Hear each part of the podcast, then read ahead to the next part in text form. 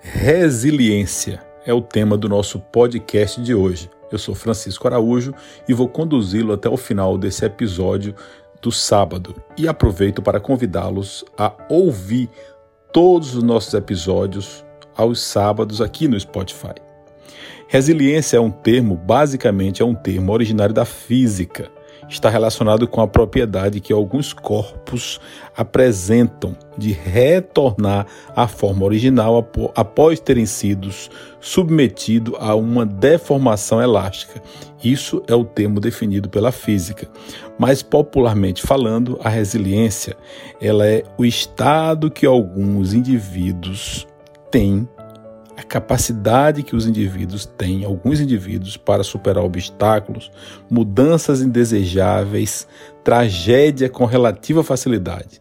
Essa é uma característica que os neurocientistas chamam de resiliência, essa sua capacidade de lidar com as dificuldades. E agora vamos aqui para algumas dicas para você ter mais resiliência.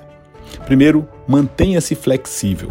As pessoas resilientes, elas esperam enfrentar desafios em diferentes pontos de suas vidas. Dessa forma, elas são capazes de ajudar, de ajustar, ajudar e ajustar os seus objetivos e encontrar maneiras de se adaptar. A segunda dica é aprenda lições. Quando você tem uma experiência negativa, concentre-se nas lições positivas que você pode aprender com isso. Faça dessa forma. Quando surge uma situação difícil, não se concentre em quem é o culpado. Deixe de perguntar por que eu. Assim, deixe de lado o papel de vítima. Não seja vítima, esquece o vitimismo. O 3. Tenha atitude positiva. Pense sobre o que você pode fazer para melhorar a sua situação e depois faça isso. As pessoas resilientes, elas trabalham na resolução de um problema, ao invés de se deixarem paralisados pela negatividade. Outra dica: mantenha-se conectado. Nutra seus relacionamentos com amigos e familiares. Então, quando você estiver passando por um momento difícil, não se afaste de outras pessoas.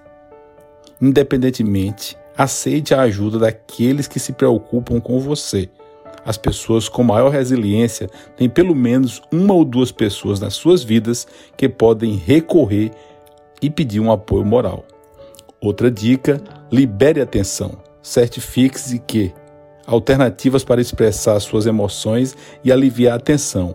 Então, vamos recomendar aqui algumas. Escreva um diário, desenhe, medite, dance ou cante, faça terapia, faça atividades que vão deixar a sua mente mais flexível.